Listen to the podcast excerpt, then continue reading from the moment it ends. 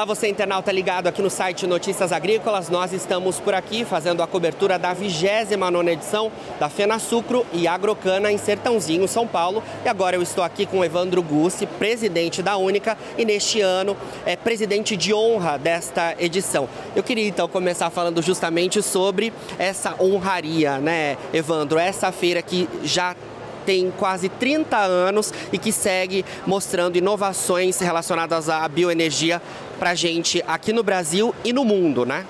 Olha, primeiro uma honra enorme ser presidente de honra da FenaSucro Agrocana nesse ano, às vésperas dos 30 anos dessa feira, que é a maior feira de, de bioenergia do mundo.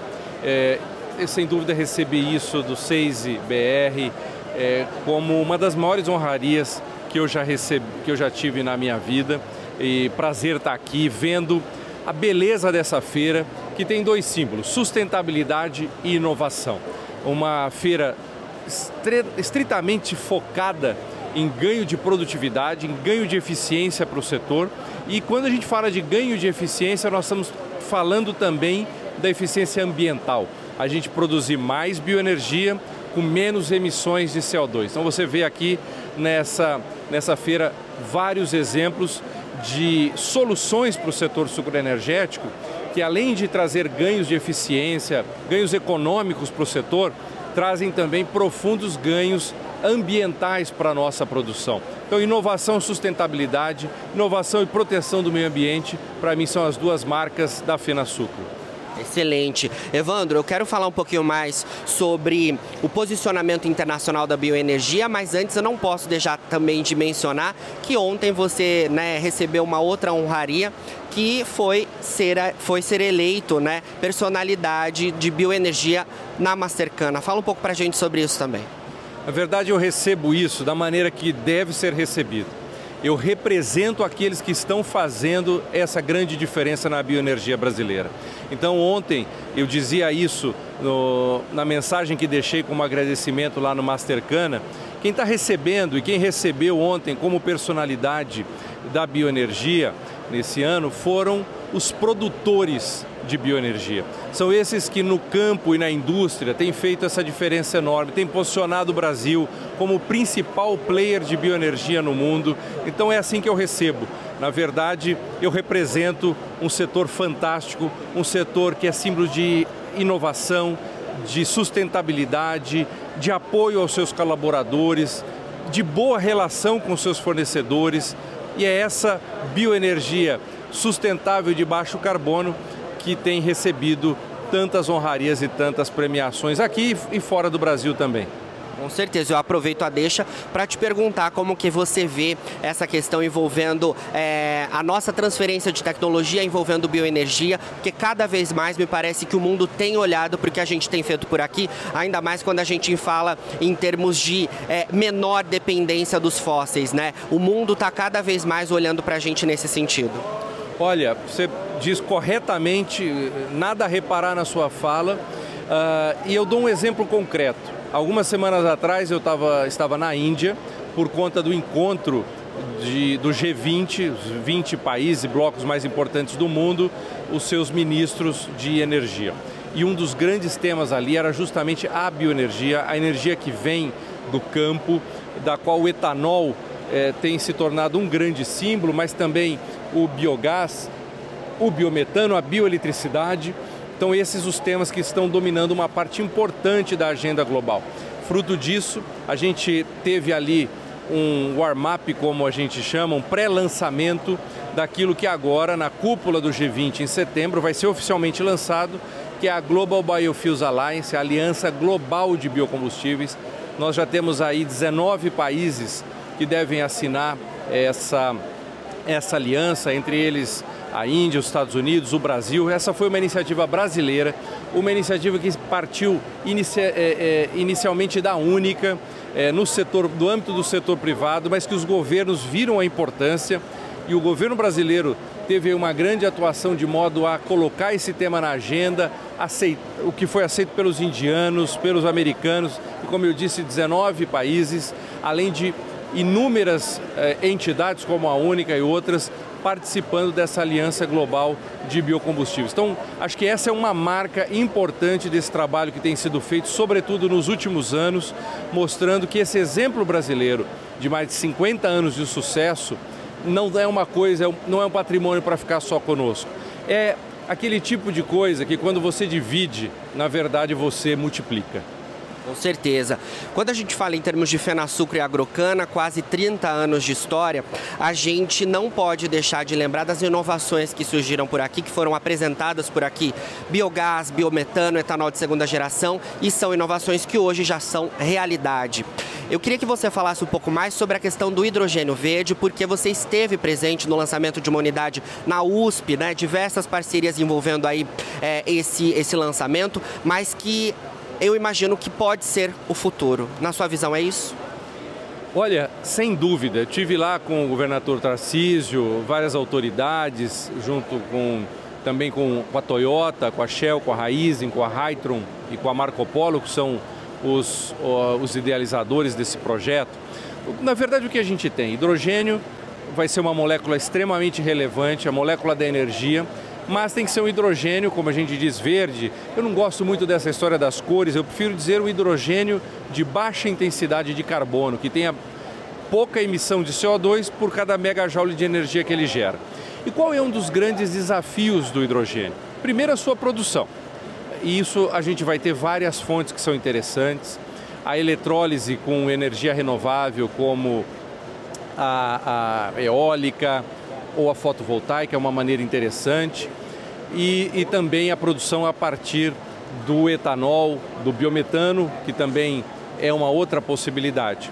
Agora, o segundo desafio, um é produção, o segundo é você armazenar e transportar esse hidrogênio. Então, para você armazenar e transportar, você ainda tem desafios logísticos, econômicos, de segurança relevantes.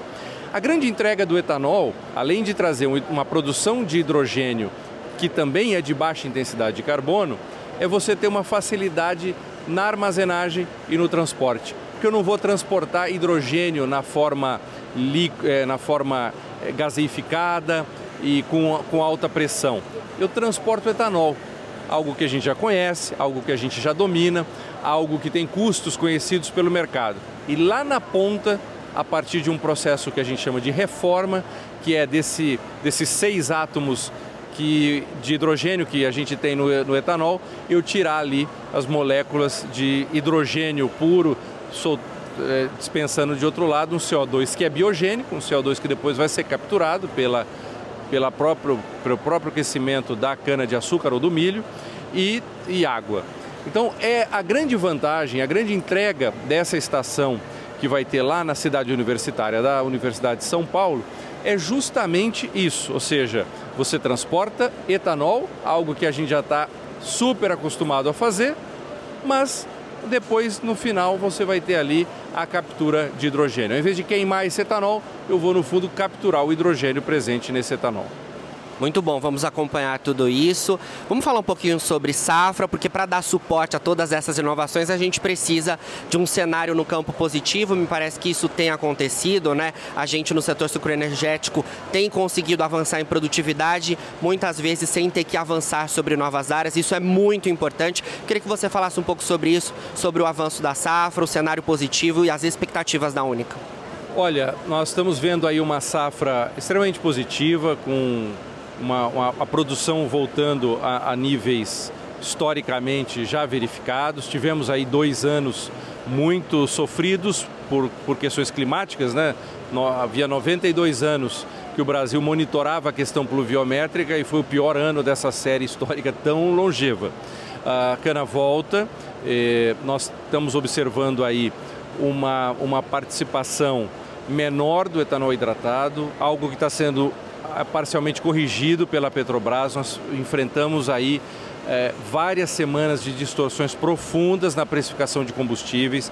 A gente precisa entender, e aqui o consumidor é, e o produtor entender, que no fundo a gasolina subsidiada ela provoca desabastecimento é, no mercado. Estávamos aí vendo já no diesel riscos sérios de desabastecimento, porque tem uma dinâmica de mercado que precisa ser respeitada.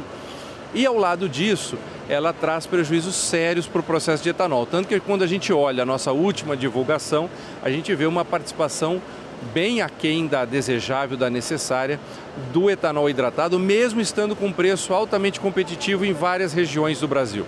Por quê? Porque o consumidor ficou acostumado com uma gasolina subsidiada e mesmo quando o etanol está valendo a pena, não só sob o ponto de vista ambiental, que ele sempre vale, mas também sob o ponto de vista do preço, a gente ainda está sentindo o consumidor eh, voltando para o etanol, ainda não no, no volume necessário, o que a gente espera acontecer agora nas próximas semanas. Então a safra vai bem, uma produção relevante, importante de açúcar. De novo, essa grande capacidade que o Brasil tem de dar suprimento de etanol. Você não vê um litro de etanol faltando no posto, mas ao mesmo tempo é, suportando a demanda global de açúcar, que em virtude de frustrações na safra tailandesa, na, na safra indiana, é sempre o Brasil chamado à responsabilidade.